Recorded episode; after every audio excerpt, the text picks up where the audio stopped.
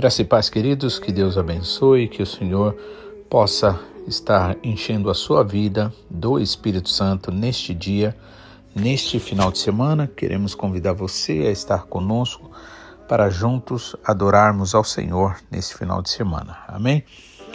Gostaria de estar meditando hoje Mateus capítulo 8, dos versículos 5 ao versículo 13, quando o Senhor Jesus Cristo fala, né? É, cura, aliás, aquele o servo de um centurião romano. Amém? Vamos ler. Aqui a partir do versículo 5 nos diz o seguinte: Tendo Jesus entrado em Cafarnaum, apresentou-se-lhe um centurião implorando: Senhor, o meu criado jaz em casa de cama, paralítico, sofrendo horrivelmente. Jesus lhe disse: Eu irei curá-lo. Mas o centurião respondeu: Senhor, não sou digno de que entres em minha casa, mas apenas manda com uma palavra e o meu rapaz será curado.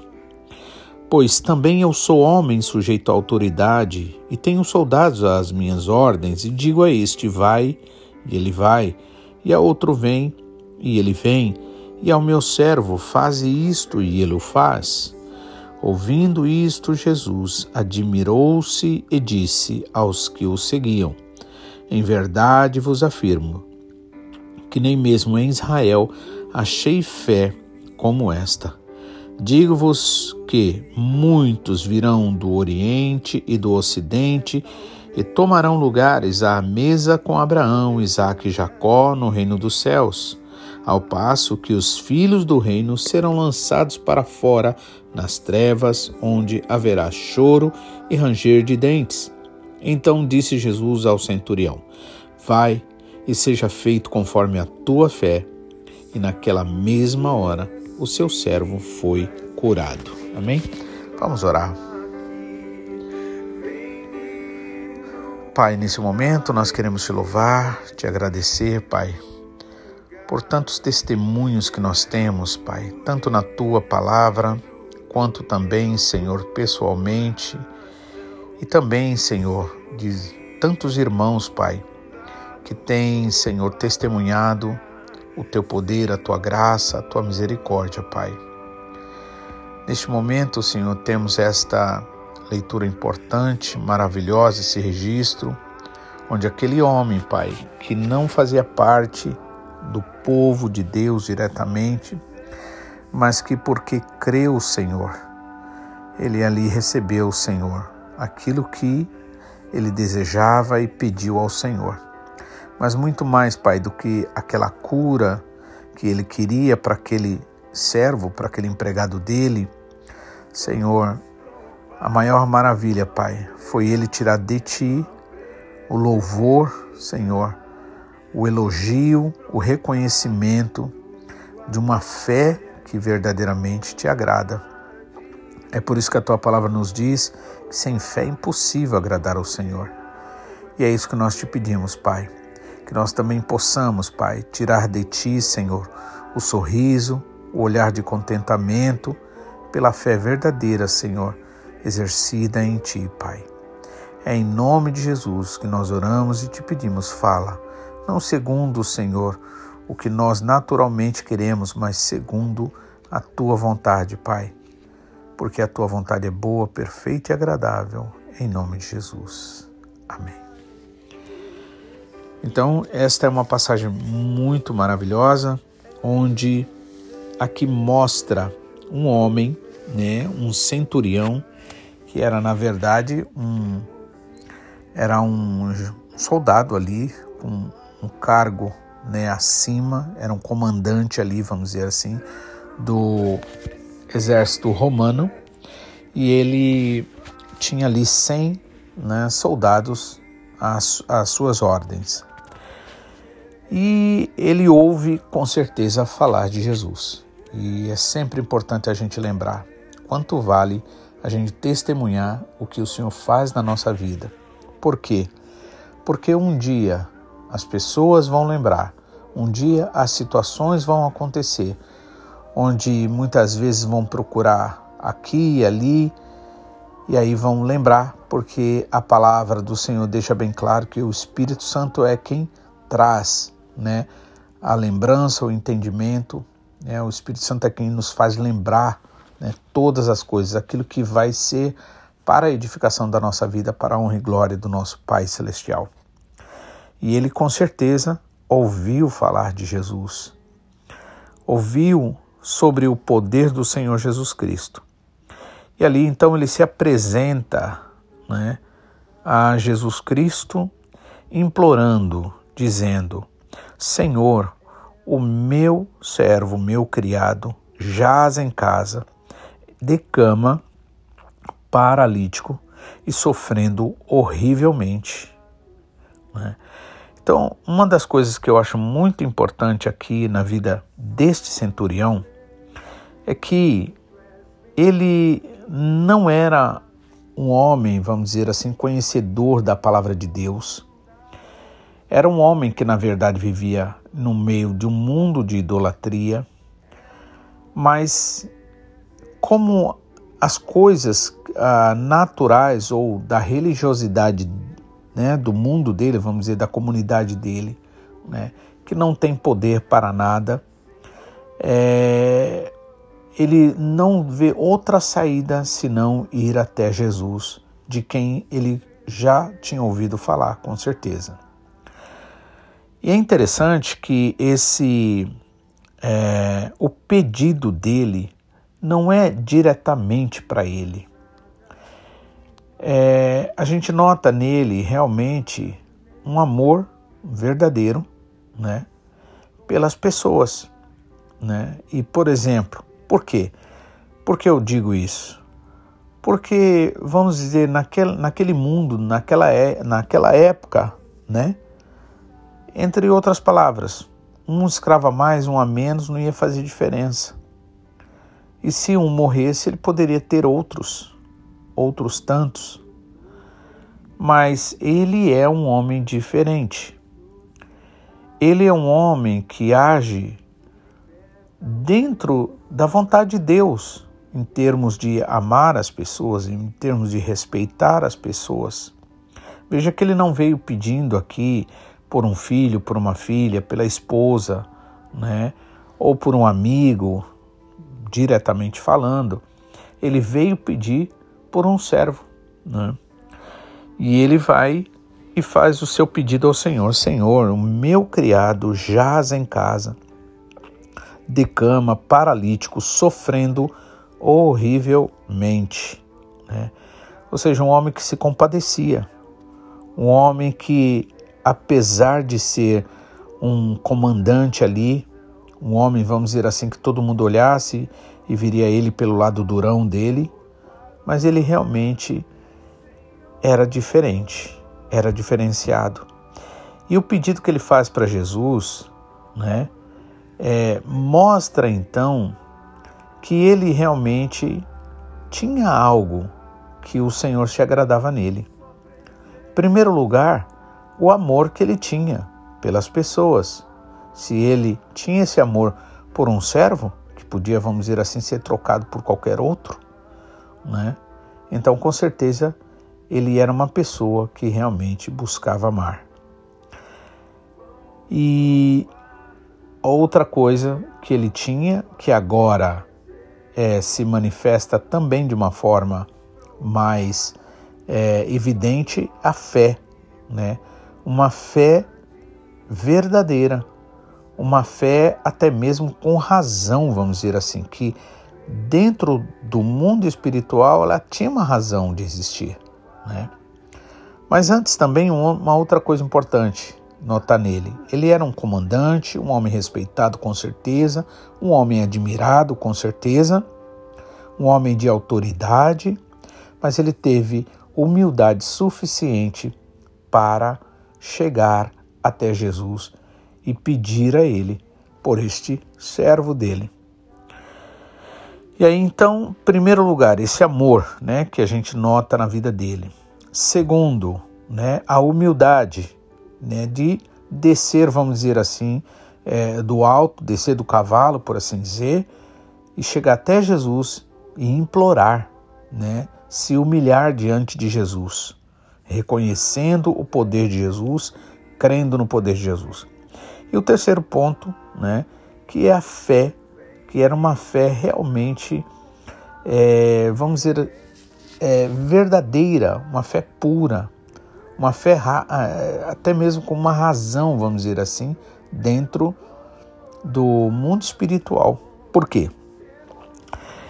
Quando Jesus Cristo diz: Olha, eu vou curá-lo, eu, eu irei lá na tua casa, vou curá-lo. Então ele vai e responde: Senhor, eu não sou digno de que entres em minha casa. Então ele ali se humilha diante do Senhor. A Bíblia diz que os humilhados, os que se humilharem, serão exaltados, né? Então ele se humilha ali diante do Senhor, dizendo: Olha, Senhor, quem sou eu para que o Senhor entre na minha casa. Né? Então, uma coisa interessante: ah, muitas vezes a gente acha que humilde é só a pessoa que não tem nada, a pessoa que é pobre, que não tem dinheiro, a pessoa né, que não possui bens materiais. Mas a realidade é que a humildade ela pode né, é, estar presente em todo e qualquer que, mesmo reconhecendo seus dons e capacidades, sabe que não é melhor do que ninguém.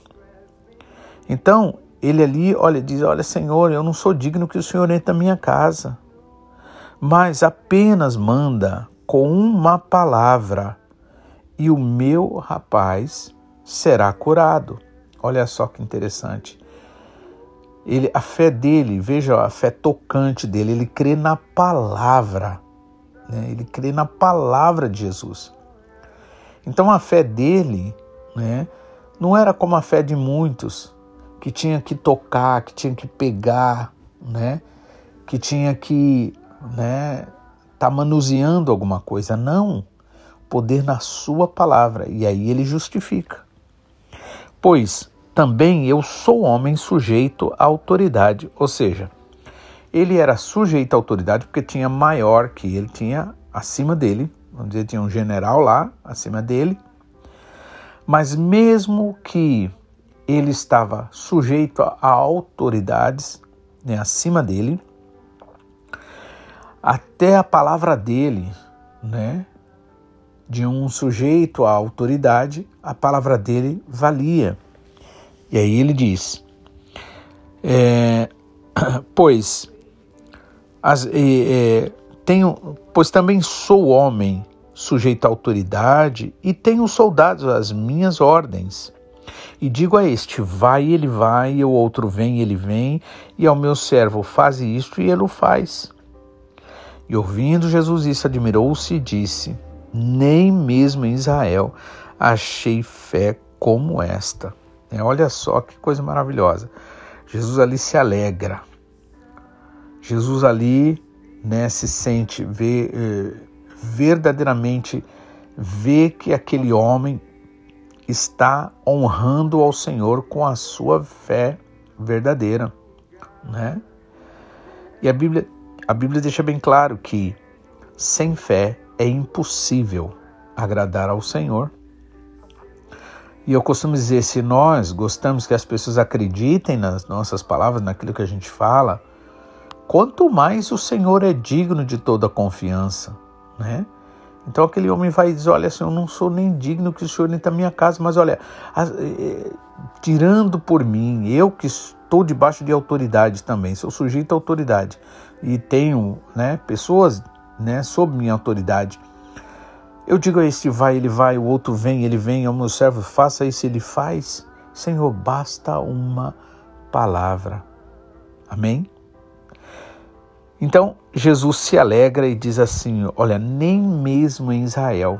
Né? É engraçado que o Senhor sempre, né, das vezes que está registrado que o Senhor falou isso, é, se referiu a pessoas que, na verdade, estava fora da comunidade de Israel.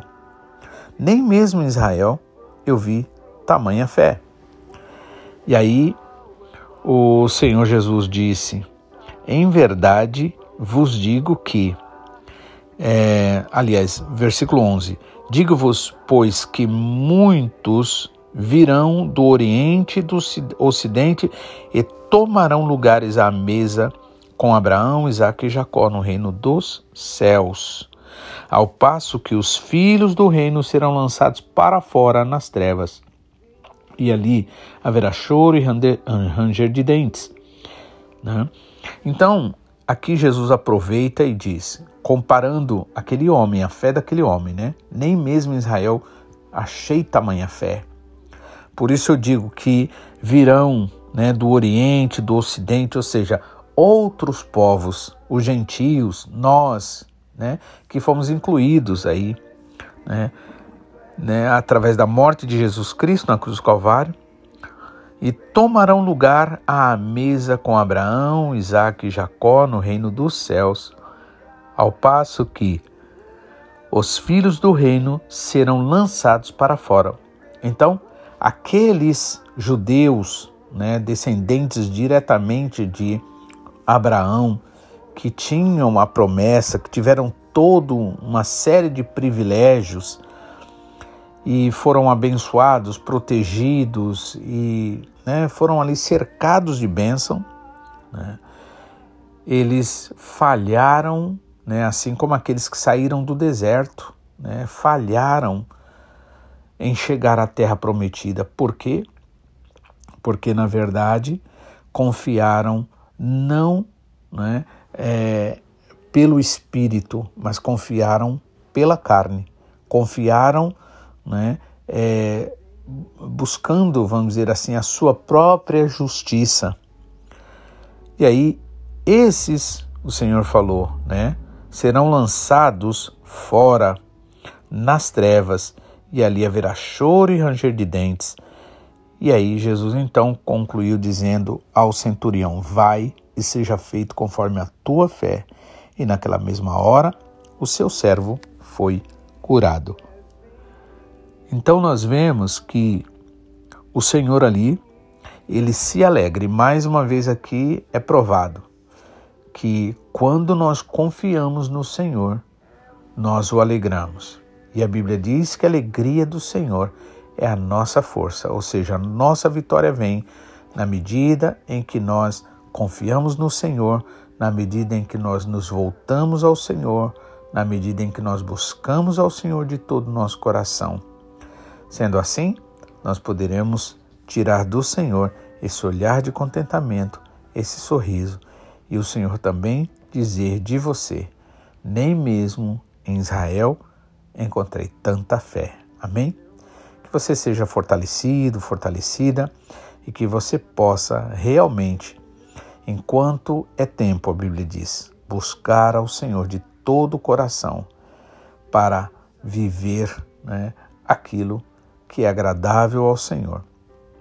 Pois também nos é prometido, Salmo 37, agrada-te do Senhor e ele cumprirá o desejo do teu coração. Amém? Deus abençoe. Mais uma vez quero convidar você a estar conosco neste final de semana ou em uma das nossas igrejas. Em nome do Senhor Jesus, fiquem com o Senhor e sejam abençoados. Tenham um final de semana maravilhoso em nome de Jesus. E até semana que vem, se assim o Senhor nos permitir, em nome de Jesus. Fiquem na paz.